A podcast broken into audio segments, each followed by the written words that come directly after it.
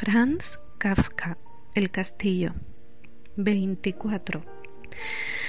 Probablemente habría pasado con la misma indiferencia ante la habitación de Erlanger si éste no hubiera estado apostado en la puerta abierta y le hubiera hecho una señal, una breve y única señal con el dedo índice. Erlanger estaba ya totalmente dispuesto para irse y llevaba un abrigo de piel negro, de cuello estrecho y abotonado, un criado le estaba dando los guantes y sostenía un gorro de piel. Hubiera debido venir usted hace tiempo, dijo Erlanger. K fue a excusarse, pero Erlanger le indicó con un parpadeo de cansancio que renunciaba a ello.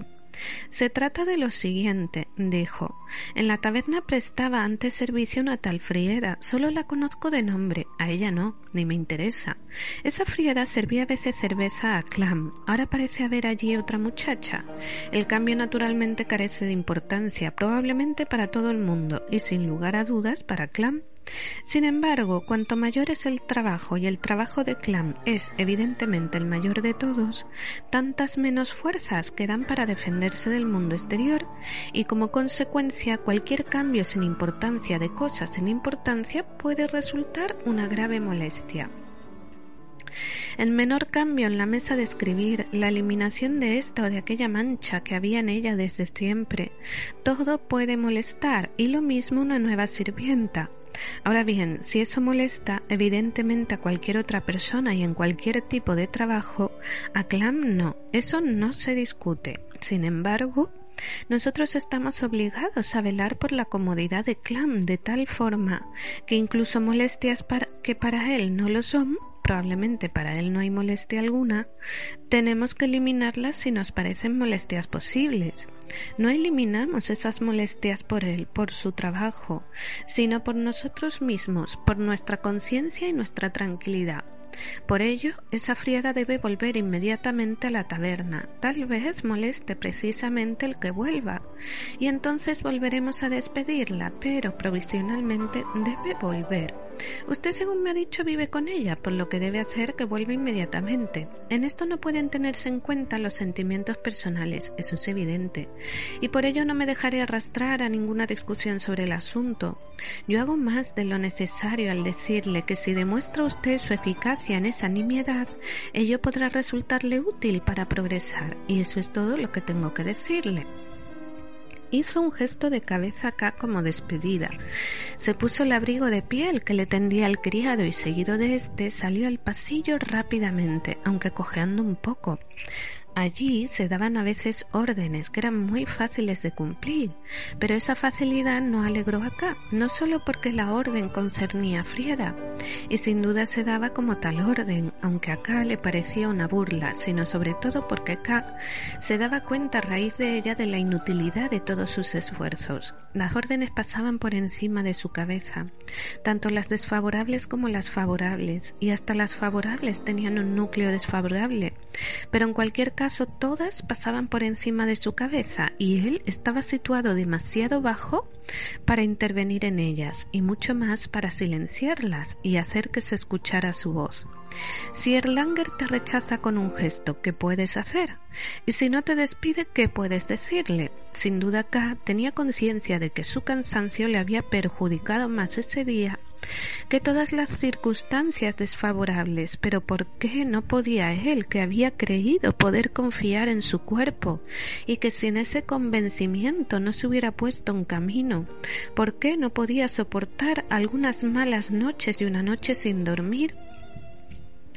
¿Por qué estaba precisamente allí tan desesperadamente cansado, allí donde nadie estaba cansado, o mejor dicho, donde todo el mundo estaba siempre cansado, pero sin que eso perjudicara el trabajo, sino que más bien aparentemente lo favorecía?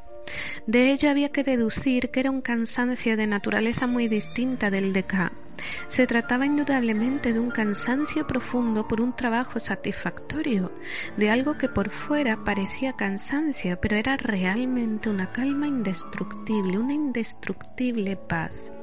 Si al mediodía uno está un poco cansado, eso forma parte del satisfactorio curso natural de la jornada, para los señores de allí siempre era mediodía, se dijo K. Y concordaba muy bien con ello el que ahora, a las cinco de la mañana, a los dos lados, el pasillo se fuera animando por doquier. Aquella confusión de voces en las habitaciones tenía algo de sumamente alegre, unas veces se oía como gritos de júbilo de niños que se preparasen a salir de excursión. Otras se oía como un despertar en el gallinero, como la alegría de estar en total armonía con el alba. En algún lado un señor imitó incluso el canto del gallo. El pasillo en sí seguía un vacío, pero las puertas se movían ya. Una y otra vez entreabrían alguna y la volvían a cerrar rápidamente. El pasillo zumbaba con ese abrir y cerrar de puertas. Aquí ya veía aparecer K también arriba en el espacio que dejaban las paredes que no llegaban hasta el techo, cabezas matutinamente desgreñadas que desaparecían enseguida.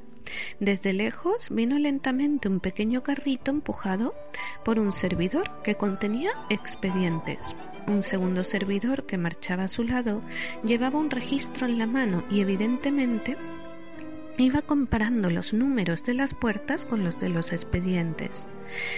El carrito se detenía ante la mayoría de las puertas. Generalmente la puerta se abría entonces y los correspondientes expedientes, a veces solo una hojita, en esos casos se entablaba una breve conversación entre la habitación y el pasillo. Probablemente hacían reproches al servidor. Eran entregados en la habitación. Si la puerta permanecía cerrada, los expedientes se amontonaban cuidadosamente en el umbral en esos casos, acá le pareció que el movimiento de las puertas de alrededor no se detenía, a pesar de que también allí se habían distribuido ya expedientes, sino que más bien se intensificaba.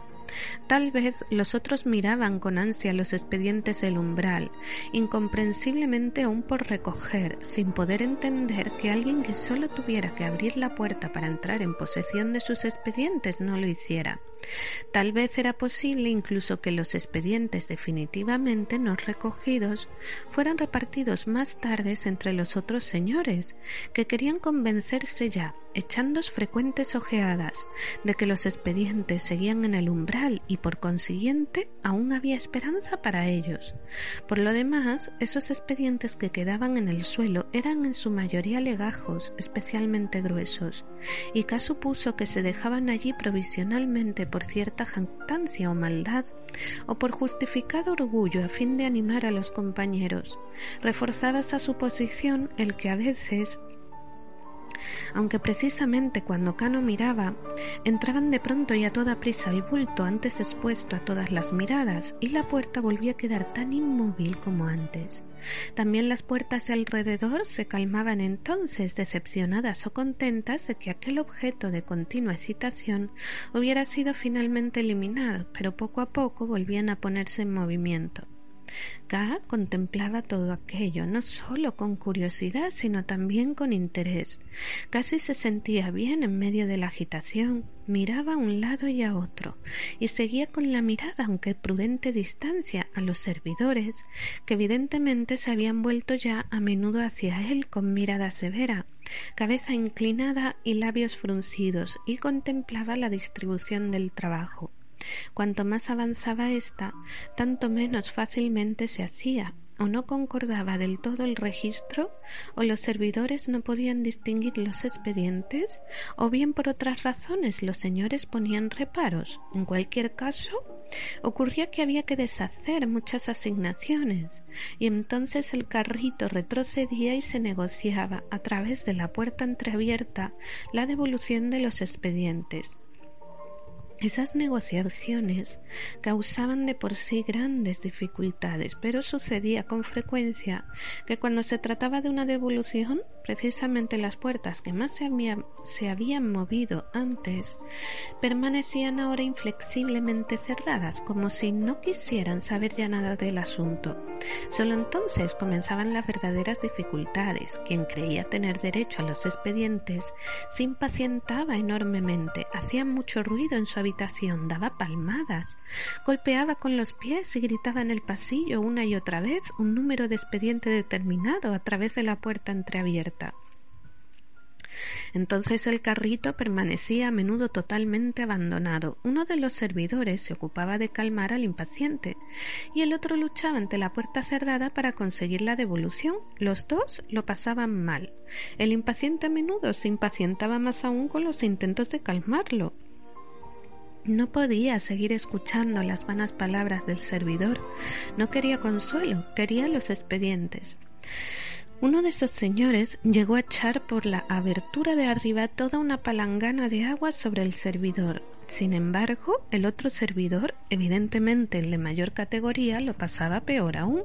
Si el señor de que se trataba llegaba a negociar siquiera, se desarrollaban conversaciones neutras, en las que el servidor se remitía a su registro y el señor a sus observaciones preliminares y directamente a los expedientes que tenía que devolver pero que de momento sostenía firmemente, de forma que apenas quedaba visible un ángulo para los ojos ansiosos del servidor. Además, para buscar nuevas pruebas, el servidor tenía que volver al carrito que por sí solo había robado siempre un trecho por el pasillo ligeramente inclinado, o tenía que ir al señor que reclamaba los expedientes e intercambiar las objeciones del propietario anterior por nuevas objeciones.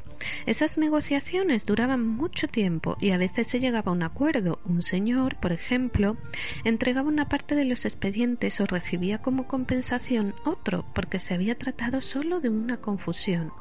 Ocurría también, sin embargo, que alguien tuviera que renunciar sin más a todos los expedientes reclamados, ya fuera porque las pruebas del servidor lo hubiesen acorralado porque se cansara de aquel continuo negociar, pero entonces no daba los expedientes al servidor, sino que con súbita decisión los arrojaba lejos en el pasillo, de forma que los bramantes se soltaban y volaban las hojas, y los servidores tenían muchas dificultades para volver a ordenarlo todo. Sin embargo, todo ello era relativamente más sencillo que cuando el servidor no recibía respuesta a sus solicitudes de restitución. Entonces se quedaba ante la puerta cerrada, rogaba, protestaba, citaba su registro, se remitía a los reglamentos, todo en vano. En la habitación no se oía ruido alguno y aparentemente los servidores no tenían permiso para entrar en ella. Entonces también el dominio de sí mismo abandonaba a veces aquel excelente servidor que se iba a su carrito, se sentaba sobre los expedientes, se enjugaba el sudor de la frente y durante un rato se limitaba a balancear las piernas con impotencia. El interés por el asunto era alrededor muy grande, por todas partes cuchicheaban. Apenas había una puerta quieta y arriba, en el antepecho de la pared, rostros curiosamente casi envueltos por completo, que además no se quedaban quietos ni un momento, observaban lo que pasaba. En medio de aquella agitación llamó la atención de K que la puerta de Burgel permaneciera cerrada todo el tiempo y que los servidores hubieran recorrido ese tramo del pasillo, pero sin dar a Burgel expedientes. Quizás dormía todavía, lo que de todas formas hubiera significado un sueño muy sano en medio de aquel alboroto, pero ¿por qué no había recibido expedientes? Solo muy pocas habitaciones y además probablemente desocupadas habían sido omitidas de aquella forma. En cambio, en la habitación de Erlanger había ya un huésped nuevo y especialmente inquieto. Erlanger debía de haber sido literalmente echado por él en mitad de la noche. Eso concordaba mal con la forma de ser fría y mundana de Erlanger, pero el hecho de haber tenido que esperar acá en el umbral apuntaba en ese sentido. Después de todas aquellas observaciones desviadas, la atención de K volvía siempre enseguida al servidor. En el caso de aquel servidor no se aplicaba verdaderamente lo que habían contado acá de los servidores en general, de su inactividad, su vida cómoda y su arrogancia. Sin duda, había excepciones entre los servidores, o lo que era más probable, diversos grupos entre ellos, porque allí, como observó K, había muchas categorías, de las que hasta entonces no había tenido indicación alguna. Especialmente la tenacidad de aquel servidor le gustó mucho. En la lucha con aquellas pequeñas habitaciones obstinadas, acá le parecía a menudo que se trataba de una lucha con las habitaciones, porque a sus ocupantes apenas los veía, el servidor no cejaba. Se agotaba sin duda, quien no se hubiera agotado, pero se recuperaba pronto. Se bajaba del carrito y se dirigía erguido, apretando los dientes hacia la puerta que tenía que conquistar y ocurría que fuera rechazado dos o tres veces, aunque de manera muy simple, solo por aquel endemoniado silencio, y que sin embargo no se diera por vencido. Cuando veía que no podía lograr nada con un ataque directo, lo intentaba de otra forma.